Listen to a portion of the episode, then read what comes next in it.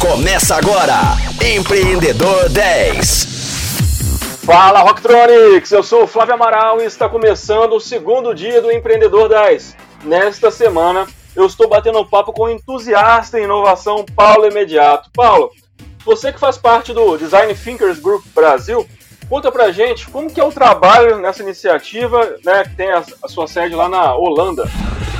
Pois é, Flávio. A gente, a vantagem de trabalhar num, num grupo internacional é poder trocar ideia com gente do mundo inteiro para saber como é que as coisas estão acontecendo em outros lugares, aprender e também levar um pouco dos aprendizados que a gente tem aqui para fora, né? O Design Thinkers Group começou na Holanda em 2007 e em 2010 uma consultoria que foi fundada pelo meu sócio Eduardo Loureiro, foi a primeira consultoria de UX, eu acho que tinha em BH, a Voel é, entrou em contato com eles e foi até a Holanda para trocar uma ideia com os fundadores e tudo mais. E a partir daí a gente passou a fazer parte desse grupo internacional. A gente tenta se encontrar, tirando na pandemia, né? A gente tenta se encontrar uma vez por ano presencialmente. A gente tem grupos de, de discussão diários, etc., em outras redes, né? já fizemos alguns projetos juntos em outros países, já trouxemos algumas pessoas para fazer projetos de inovação aqui com a gente. Por exemplo, a gente trouxe a Daniela Marzavan da Alemanha para fazer um projeto para o Grupo Anima junto com a gente. A gente quase levou também, antes da pandemia, a gente quase levou a turma do Banco BS2 lá para Israel para fazer um, um design sprint com a nossa turma de Israel. Vira e mexe, a gente está fazendo. Quando a gente estava atendendo o Uber aqui, a gente fez um projeto Uber que era São Paulo e América Latina Aí estava fazendo também parceria com a turma do México e com a turma de, de, de, Barcelona.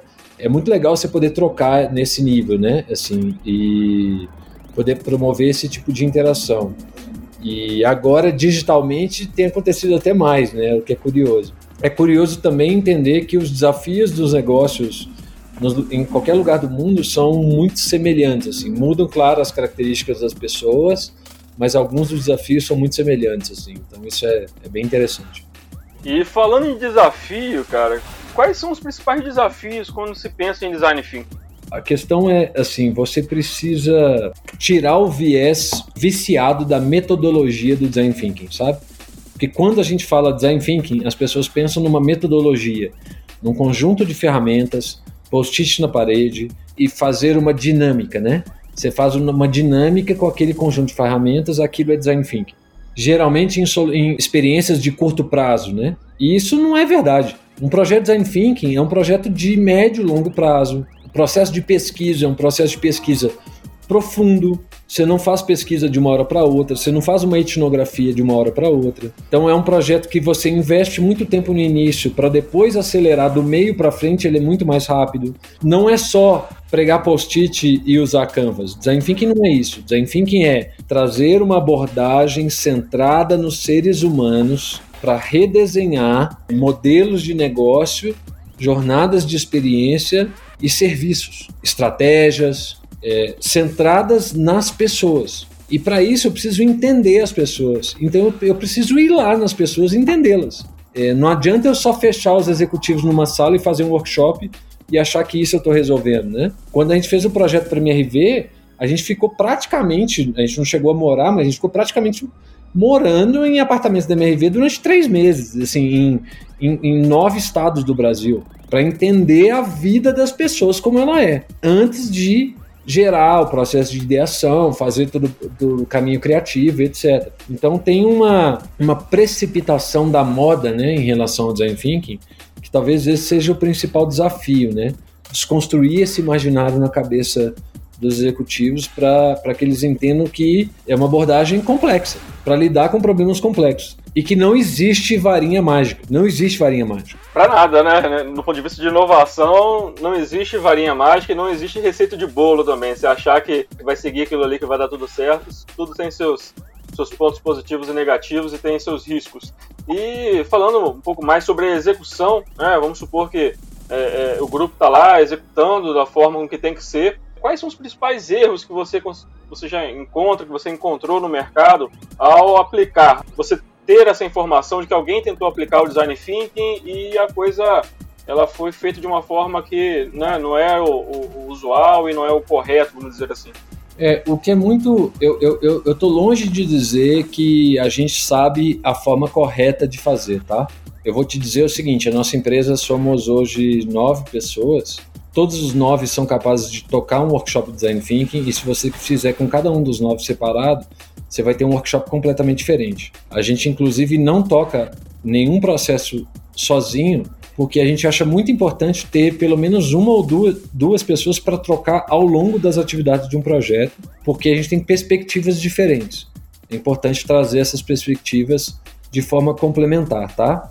Mas durante muito tempo, então assim, o nosso jeito de fazer não é o único jeito, a forma certa de fazer.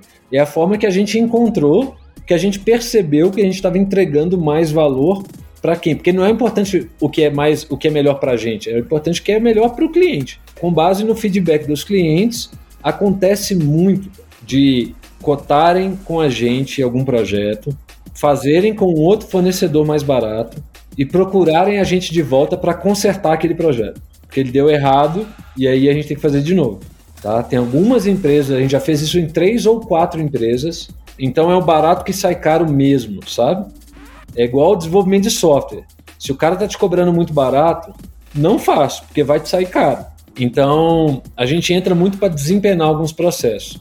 A primeira etapa é isso, assim, achar que eu vou fazer tudo numa imersão. Por exemplo, a pessoa me liga e fala assim: "Ah, eu quero que você, eu quero que você faça o redesenho da jornada de experiência do meu cliente". Eu falo: "Beleza, são três meses". A pessoa: "Não, mas eu que pensei num workshop de quatro horas". Eu não, tudo bem. A gente pode fazer uma experiência de um workshop de quatro horas? Pode. Ela vai ser legal? Vai. Ela vai resolver o problema? Não. Por quê? Porque é igual eu tentar mudar a minha forma física indo na academia um dia só e malhando oito horas direto. Não adianta. Eu vou machucar. O processo é um processo de médio e longo prazo. O caminho da inovação não é uma virada de chave. Então, acho que o principal desafio, o principal erro é essa precipitação em fazer as coisas depressa. Principalmente quando você fala de métodos ágeis, né? As pessoas se confundem, acham que metodologia ágil é fazer as coisas rapidinho. E não é. E não é fazer com pressa. Então, existe um, um, um tempo de transição cultural, de entendimento mais profundo das, da, né, do processo como um todo, um tempo de pesquisa que é importante, um tempo de validação que é importante para que as coisas funcionem. Uma outra parte que eu acho que é muito frequente são, os, são é, é o vício total em soluções de qualquer jeito. Então, por exemplo, a empresa, no fim das contas, ela quer um aplicativo. Então ela acaba, ela compra o aplicativo primeiro, ou ela compra a solução tecnológica primeiro, e depois é que ela vai pensar na estratégia ou no serviço por trás daquela solução tecnológica. Inovação não é tecnologia. Tecnologia é um meio para que inovação aconteça. Então não adianta passar o carro na frente dos bois. Esse também é um segundo erro que acontece muito. E nessa, nessa sua vivência aí, sete anos é, no Design Thinkers Group Brasil, você participou, você vivenciou, você soube de alguma história que te chamou a atenção, que poderia né, compartilhar com a gente, é claro? Olha, a gente tem muitas histórias, muitas histórias é, em organizações muito diferentes, né? Mas eu gosto, particularmente, eu gosto muito do caso da MRV, que é um caso que a gente ficou três anos lá. A gente entrou, as pessoas meio que olhavam a gente de rabo de olho, assim, não botavam muita fé. Aí a gente começou a colocar lá os canvas, os post-its, as pessoas meio que duvidavam, etc. E três anos depois, se você for lá na MRV hoje, um monte de reunião é facilitada com coisas que a gente que levou lá para dentro. Ao ponto de que a gente não precisa estar lá mais. Eles tocam sozinhos. E isso foi muito legal, mas teve um processo que é convidar os executivos para ir viver, experimentar e perceber e assistir a vida do cliente na ponta, como ela é. Não como a pesquisa de satisfação conta, não como um relatório de dados conta, mas a vida como ela é. E isso sensibilizou muitos dos executivos para ter realmente uma mudança, uma virada de chave, uma mudança de perspectiva. Foi muito bonita, assim, foi um processo muito legal e um processo que, que mostra também a qualidade dessas pessoas, né, deles enquanto, enquanto executivos, né, num processo de aprendizado contínuo, numa empresa que reage rápido. Foi um, foi um processo muito, muito interessante. Mas tem N outras histórias, tem histórias engraçadas da gente fazendo dinâmica de criatividade e aí a pessoa tirar o olho de vidro e colocar na mesa, assim, sabe? Tipo, como se ela fosse mudar alguma coisa. É bem curioso, né, isso, assim. Por exemplo, quando a gente trabalhou com o Hermes Pardini, que é um, né, um grupo de medicina diagnóstica, eles estão acostumados a ter a trabalhar com perfeição, com aversão a erros, né? E aí trabalhar inovação no ambiente de aversão a erros é quase que um paradoxo, né?